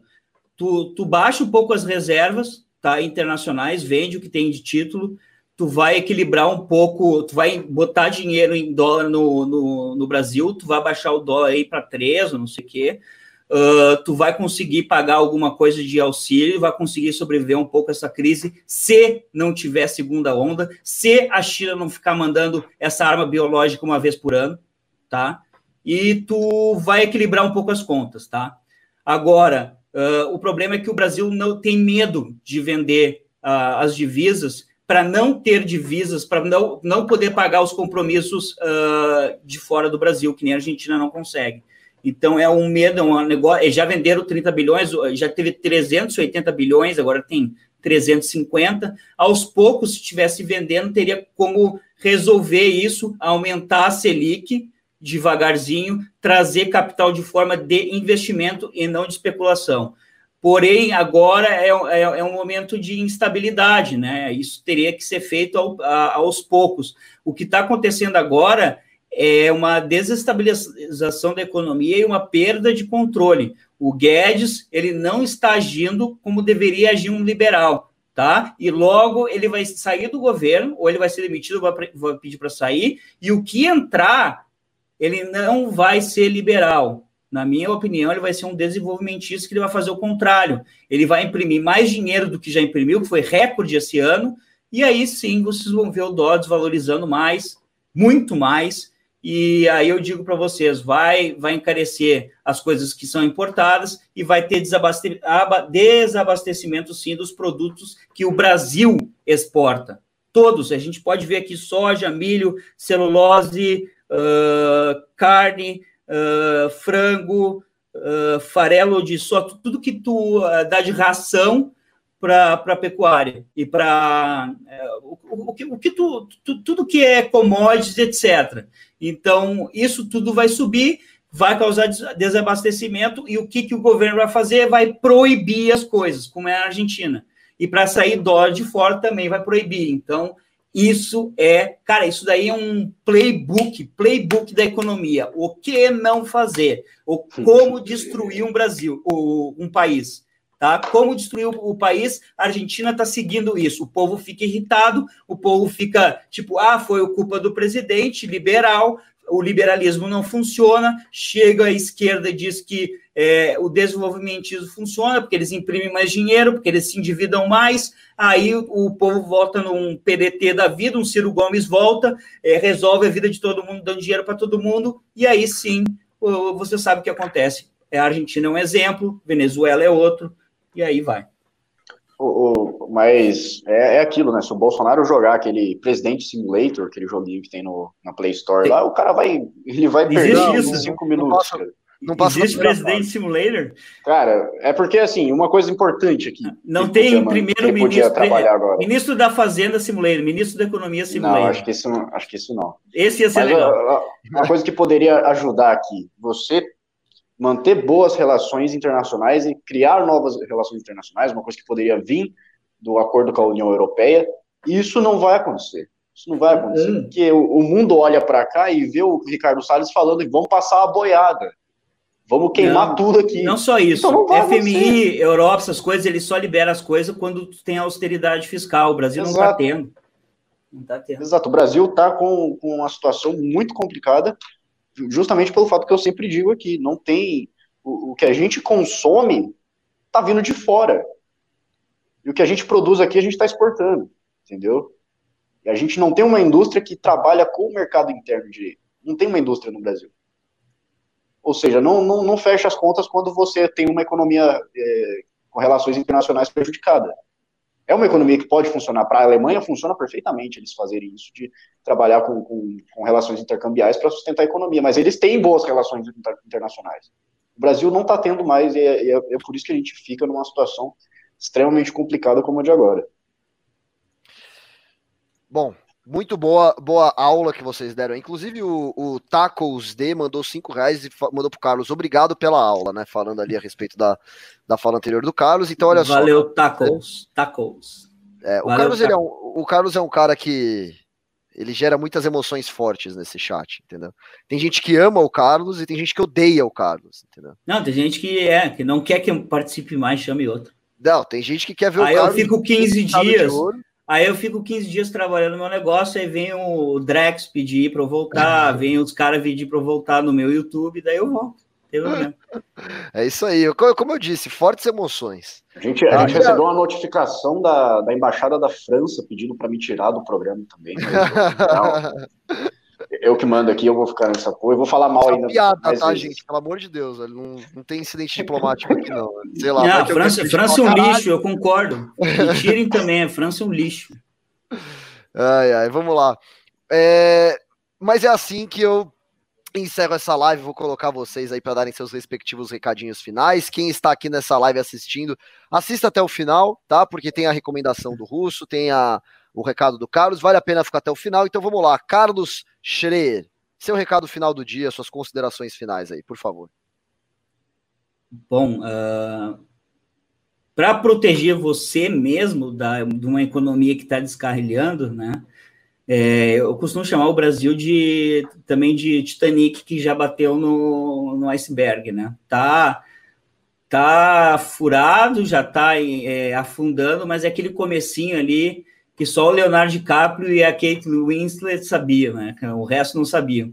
E aí tem gente que continua dançando, tem gente que continua comendo, os caras tocando lá ainda.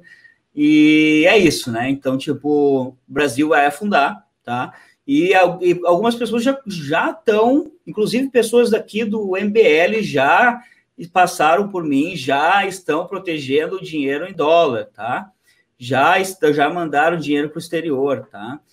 E tá aí o site da minha consultoria internacional.net. Nele você se inscreve, assistem aí, uh, se não me engano, são quatro vídeos vocês podem assistir antes de uh, contratar a minha consultoria.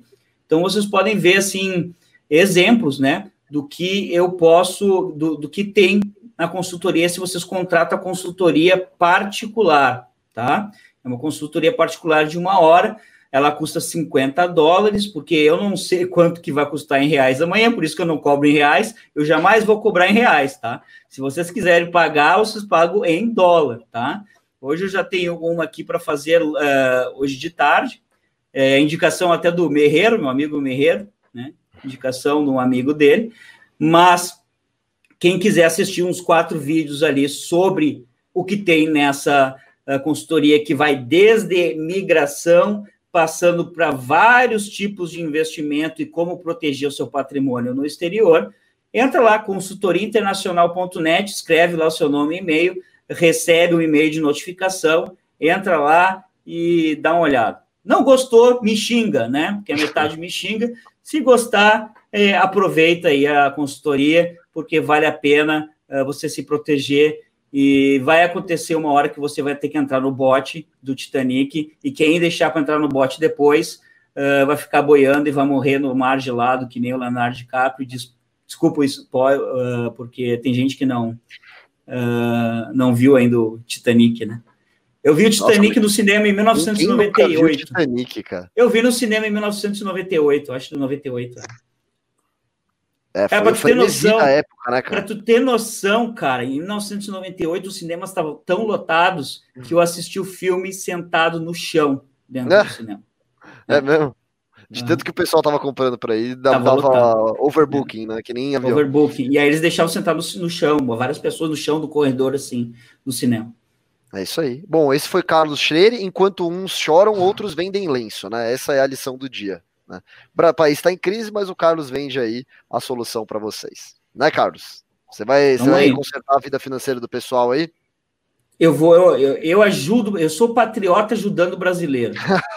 Você tá mais patriota. Eu sou que, mais patriota que, que o Bolsonaro. Aí. É, Tem então, muito bom. É. é. não adianta tu ficar protegendo um negócio que já não existe mais, entendeu? Então vamos salvar os brasileiros no, no, mundo, onde que eles quiserem ficar. Salvar os brasileiros do Brasil, né? Tipo, salvar Exatamente. o Brasil. Vamos lá. É... Russo, suas, suas considerações finais e recomendação do dia, por favor. É isso aí, mais uma vez agradecer essa audiência maravilhosa, agradecer o Carlos por ter vindo, o Lucas, É, eu vou indicar o Filhos da Esperança, filmaço, filme que foi baseado também na história de The Last of Us, é um puta filme que se passa em 2027 e que tem um clima muito parecido com Akira, Ghost in the Shell, um clima meio apocalíptico, que é meio pra gente ter uma noção do que, vai acontecer com o Brasil daqui uns tempos. Vai ficar mais ou menos daquele jeito lá. Não, é, é, eu, eu, espero que não, porque é um nível bem pesado mesmo, mas é um filme que vale a pena. Ele foi feito em 2006 e foi gravado em 2006, mas ele tem uma, uma noção muito boa de estética e ele é a maior parte do filme em plano sequência. É impressionante como os caras conseguem fazer aquilo, tudo, toda aquela cena de ação e, e conflitos ali, tudo, tudo em plano sequência. Mas é um ótimo filme. Me sigam nas redes sociais, o Russo Nel aí. Estou é, postando bastante coisa lá no Twitter, no Instagram também me sigam, mas eu não posto tanto lá. É, é isso, eu quero ver, vou, vou, encerrar aqui porque eu quero ver o lagarto que tem aqui no escritório. Ah, esse lagarto. lagarto aí, esse lagarto aí é bonitão. É, é um lagarto aqui. Ô, ô, Lucas, me perguntaram que é, disseram que o Brasil só funcionaria se tivesse uma constituição otorgada por nós, né? E mais o Ricardo. Eu, sinceramente, acho que o Brasil só funcionaria se pegasse o exemplo daquele texto que eu coloquei no meu canal de YouTube, eu fiz um vídeo, da, da Nova Zelândia e fizesse igual. Igual. Constituição tá? da Nova Zelândia? Vai lá. Não, não é a Constituição, é o que fizeram, mais do que a Constituição, fizeram tudo lá. A as diminuição reformas, do Estado, as reformas, é. Entendi, entendi. Vai lá no meu YouTube, tem o vídeo, assiste o vídeo, leia ali o texto, se você quiser o texto na íntegra, tem ali o, o, o link do Instituto Mises, lê aquilo. Se o Brasil fizer aquilo, exatamente aquilo, o Brasil em 30 anos vai ficar legal. Em 30 anos, tá? Se você acha que aquilo vai acontecer, em 30 anos, se você quiser esperar, vai estar tá legal. Se você acha que aquilo não vai acontecer, pegue o avião agora e vá embora. É, essa é a grande questão, né? Se aquilo lá hum. que, tá, que aconteceu na Nova Zelândia pode ser aplicado no Brasil ou não, né? Mas qual não, é o nome do seu vídeo? A cada pessoa sabe, né? Cada pessoa qual, sabe. Qual que é o nome do seu vídeo que está no seu canal? O título, você lembra? Ah, deixa eu ver aqui, peraí. Vê aí. Se eu colocar Carlos Schreier Nova Zelândia, será que aparece no, no YouTube? Você recomendar pro pessoal assistir. Aqui, ó, é só você colocar Nova Zelândia, é, é Carlos é, Schreier, que tá escrito aqui no, no, no, Google. É uma live, né, que você fez aí de uma Brasil nunca vai ser liberal. Exemplo, exemplo Nova Zelândia. É, exatamente. É só colocar Carlos Schreier Nova Exemplo Zelândia. Exemplo disso, caso Nova Zelândia. É. tá bom, então. Pessoal, muito obrigado. A gente fica por aqui, tá? Um grande abraço, até amanhã. Às 10 da manhã nos vemos para mais um Café com o MBL. Grande abraço e tchau.